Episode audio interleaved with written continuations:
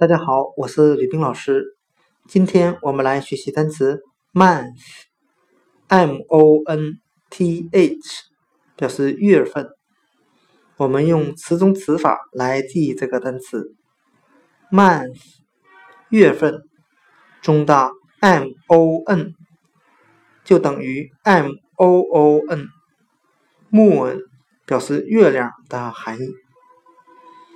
再加上 th 为名词后缀那我们这样来联想这个单词的意思。在古代，人们通过观察月亮的阴晴圆缺，也就是月亮绕地球运行一周的时间，来确定一个月的时间。今天所学的单词 month，月份。我们就可以通过里面的 m o n 等于 M O O N 木月亮，再加上 t h 名词后缀构成的 month 月份。